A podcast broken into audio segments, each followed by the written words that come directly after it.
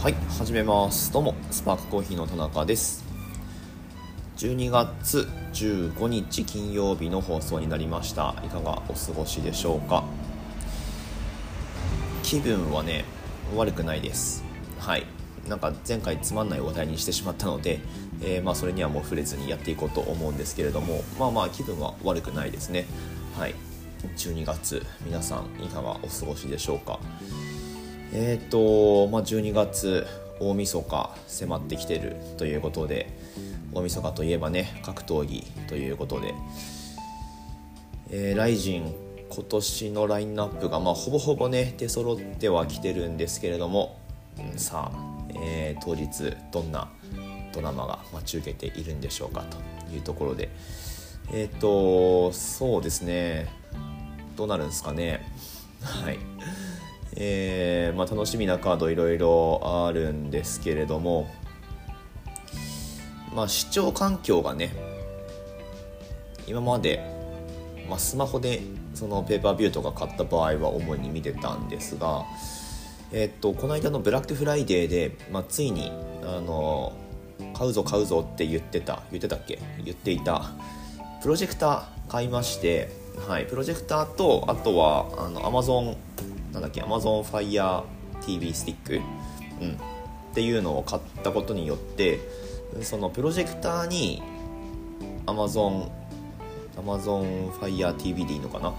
まあ、それを接続するともうなんかなんて言うんだろうね、まあ、CPU 入ったプロジェクターみたいな。プロジェクターは安いやつ買ったんですけどあのその Amazon のやつ挿すことによってまあ要は Amazon Fire TV として見られるっていう、まあ、テレビですよねつまり、うん。まあ、テレビが採算ないないって言ってたんですけれどもまあついにテレビ的なものを手に入れましたと。別になくてもやれてたんですけど、うん。まあ、やっぱねあのー、子育てしていく上で子供がやっぱどうしてもその知恵がついてきてで、まあ、最近はね親のスマホを奪ってえー、ショート動画を見まくるっていうちょっと良くない感じになってきてるので、えー、やっぱ大きい画面で見た方がねいいだろうってことで目にもいいし、えー、まあ、なんかいろいろ影響としてはいいんじゃないかってことでプロジェクターをねついに買うことにしました。まああのそんなにごちゃごちゃした家じゃないので白い壁が、えちゃんとねあるので、まあ、そこに映して大画面で今結構楽しんでおります。はい。やっぱねいいですね、うん、子供向けのあの英語の歌とか、えー、アニメーションのやつなんかは、まあ、やっぱこう見ながら踊ったりとかねできるんで、えー、まあ、歌って踊ったりとかねやってますけど、はい。まあ、子供が楽しんでるんで、えー、よかったな買ってよかったなって思ってるんですがまあそいつでねあの、まあ、ABEMA のペーパービューでも買って、えー、大晦日は見ればいいのかなと。まあとはいえ大晦日ね仕事もあるのでまあ、半分は見られないと思うんだけど、まあ、追っかけ再生とかねできるし追っかけ、えー、アーカイブか。アーカイブ再生とかできるし、えー、まあまあメインカードはね夜のどんくらいですかね？9時とかそのくらいにまあ多分朝倉海 VS ファンアーチュレッタのバータム級タイトルマッチがあると思うんですけどまあその辺でもその辺寝てるよね娘ね、うん、ちょっと分かんない。その辺の兼ね合いもあるんでもしかするとリアタイではあのスマホで見るようになるかもしれないんですけど。まあまあ大画面を手に入れたということで。大画面手に入れましたね。いやーよかったよかった。本当に。なんかやっぱ違いますね、うん、スマホばっか見てるとなんか最近まあ、妻とも言ってるんですけど視力下がったような気がするし、うん、眼鏡がね合ってないみたいな、えー、感じますけど、はい、ちょっとこれに歯止めをかけたいなと思ってるのとあとなんかあれですかね、全然関係ないけど VR のゲームとかずっとやってると視力良くなるって本当ですか？うん。なんかねどうやらそうらしいんですよね。なので、まあ、視力良くする用のその VR のゲームとかも出てるっぽいんですけどなんかこうスマホだと距離が近いじゃないですか。なのでどんどんどんどんこう近眼が進んでいくんですけど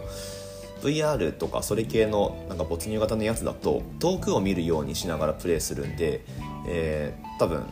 なんだろうね。何かしらその視力に影響を与える筋肉の発達につながるのか分かんないですけどその辺は。視力が改善するメカニズムっていうのはよく分かんないけどまあなんかいい影響あるっぽいんでうん。えなんか今後そういうのに手を出さないでもないかなとか思っております。はい。まあそんな今日この頃です。というわけでまあまあ、あのー、日々楽しく過ごしてるんですけど、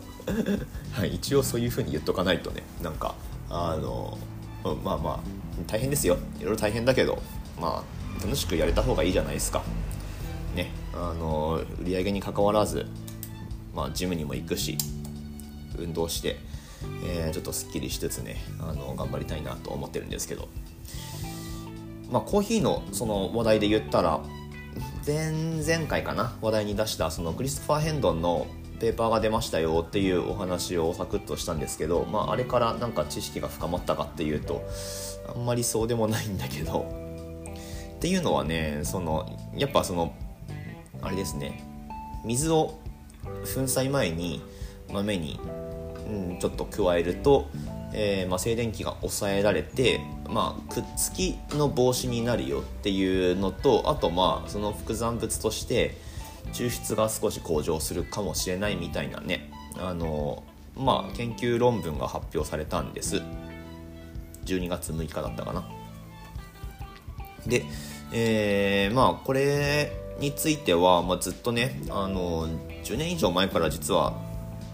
やってる人はやってたし主にお家でコーヒー入れてるエスプレッソ入れてる人の間では結構まあ知れ渡ったテクニックではあるんですけど、まあ、それが何でなのかっていうことに対するアンサーを今回出したっていうところに意味があるのかなっていうふうに思っていて、えー、まあなので静電気除去のためにイオナイザーはねなんかこう、まあ、うまく機能する場合とそうでない場合が結構ばらつきが多いっぽいんで、えー、まあ今後その今回のペーパーを受けて じゃあグラインダーにそのグラインド時になんかその水を噴霧するシステムが搭載されたグラインダーが発売されるのかっていうとちょっとそれは分かんないけどまあまあでも一応その科学的根拠を得たっていうところで意味があったのかなと思います。で、うんとまあ、これペーパー自体読むのは結構大変だと思うんでいろいろそのコーヒー系のメディアあとはまあ普通のなんだろうニューヨーク・タイムズとかそういう新聞とかメディアとかでも取り上げられているんですけど一応なのでねあのクリストファー氏は多分今引っ張りだこだったと思うんですけど最近まで。えー、あそうジェームス・ホフマンの動画とかでもあのクリス本人がそのホフマンと、えー、発表前に多分撮ったやつだと思うんですけど喋ってる動画とかも出てて、うんまあ、それについて、あのー、詳しく解説してるみたいなのがあるので、まあ、気になる方は、まあ、今翻訳 YouTube もね字幕翻訳付きで見られるんで、えー、ぜひ見てほしいなと思うんですけど、まあ、そのホフマンの動画でも言ってたんですけどスプレーする時豆にスプレーしてから引くといいよっていうお話なんですけどその水をスプレーする時に、まあ、我々は1回シュッてスプレーしてから引いてたと思うんです、まあ、我々はって言ったけど僕実際あんまやってないけどまあそのテクニックなんかね、R、RDT っていうらしいですね。ロスロスドロップレットテクニック、まあ、そのロスロスさんっていう人がなんかやり始めたからっていうことらしいんですけど。はい。えー、でその1回シュッてやってで去って去ってっていうかこうガーって引いてでするとなんかそのくあんまりくっつかないみたいな、まあ、そういう感じで使ってたと思うんですけどこの効果を、まあ、抽出の向上っていうところまで含めてこのテクニックで効果を得ようと思ったらえっとね 20g くらい豆使うとしたら水の量って 0.4g くらい必要らしいんですよ。0.4g って結構で実際やってみると結構でそのホフマンの動画では、まあ、ホフマンのやつだとちょっと少なめかな？18g 豆使って30 36 0.36だっけとかそのくらいだったと思うんですけど、まあ、とにかく結構ねびしゃびしゃになるんですよ。なのであのステンレスのなんかカップとかに豆を測り置いたりするじゃないですか。そこに水をね4回スプレーでシュシュシュってやると結構びちゃびちゃになる。でそれをまああの振ったりなんだりしてなじませてから EK のホッパーにこうシャッて入れたりするとあのくっついて豆が落ちてこないとかね結構そのオペレーション上の問題があったりして、まあ、実際それで引くとさって出てきて確かに静電気はあんまり起こってないようだと。でまあ抽出の検証はね僕は今のところやってきてないです。まああのこれから JBC のハイシーズンになってきたら一応やろうとは思ってるけどえっ、ー、とまああんまり影響はないかなっていうふうになんかまあ1回2回やっただけなんで分かんないですけど。うん。でうんとねパーフェクトデイリーグラインドっていうメディアがありましてそっちの方でもねこの件についてピックアップされていてで多分クリスにもインタビューしてるのかな。でその中にも書いてあるんですがまあ多分ね抽出で影響がよりあるのはまあダークロストの方が影響あるんじゃないかっていうふうに言われてて、うん、なのでより乾燥したってことはまあ多分その焙煎によって水分飛んだコーヒーってことなんで、まあ、あのダークロストの方が影響強いんじゃないかっていう風なね見立てではあるんですけど。はい。えー、いかがでしょうか？なんともこううんこれ実際使えるのかなみたいな テクニックではあるんですがまあ、どこにねその重きを置くかっていう、うん。まあ、連続的に抽出しなきゃいけないお店のオペレーションに別に無理に組み込む必要はないと思うしなので、まあ、今まで通り家庭で受け入れられるようなテクニックではあるのかなと思います。家庭でね特にその豆が粉が飛び散ったりするっていうのは毎日コーヒーを1杯2杯でも入れる上で結構ストレスになると思うんでまあ、それが解消できて、まあ、なおかつ抽出にももしかするといい影響あるかもしれない。悪影響はね今のところないと思うんで、えー、っていうものであればまあまああの家庭においては割と使えるテクニックなのかなと思います。はい。まあこういうペーパーが出るとねいろいろ議論が巻き起こって、えー、まあああだこうだ言ってまあ最終的になんかどういうふうに落ち着くのかちょっと分かんないですけどうん。まあメリットがあると思えば適用してみればいいだけの話なんで、はい。まあ、一応ねその知識として持っておくっていうのは必要なことではあるんじゃないかなと思いました。はい。この話題全然日本で盛り上がんないですね。なんかまあ僕のその X のタイムラインが僕の X 自体がそもそもアクティブじゃないんであんまりそのコーヒーの情報がね入ってこないのかもしれないですけれど。うーんまあいまいちちょっとそれは、えー、なんだろう残念だなっては思うんだけど、まあ、なんかもうちょっとこの手のね話が盛り上がってもいいんじゃないかな。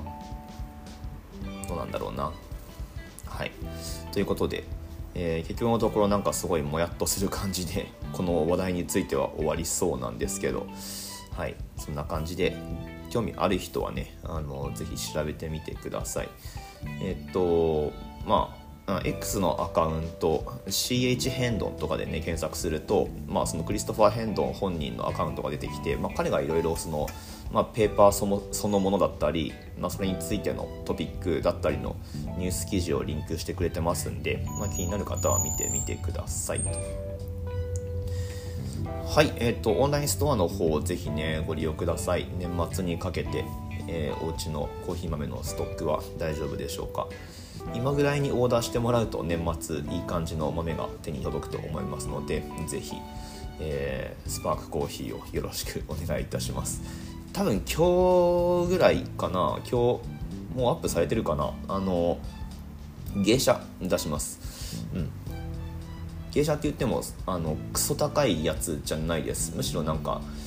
あのそういうのはねあのまあなんかお店で扱うものとしては僕らはあんまりいいかなってあんまりこうリアリティないものもいいかなって思ってて、まあ、僕らは飲みたいけどね飲みたいけど、まあ、出せるお金にもね制限ある制限というか、まあ、上限あると思うんで、えーま、商品として見た場合にってことですけど。なのであの味とその価格のバランスというところを今回重視して、まあ、かなりいいものを見つけました。グアテマラの芸者なんですけどナチュラルで、えー、だいぶいいので、はい、ぜひねあのチェックしてみてください。多分もう上がってるんじゃないかな。まああの土曜日のうちには確実に上がると思いますんでぜひぜひ、はい、オーダーお待ちしております。ということでまた次の放送でお会いしましょう。終わります。Música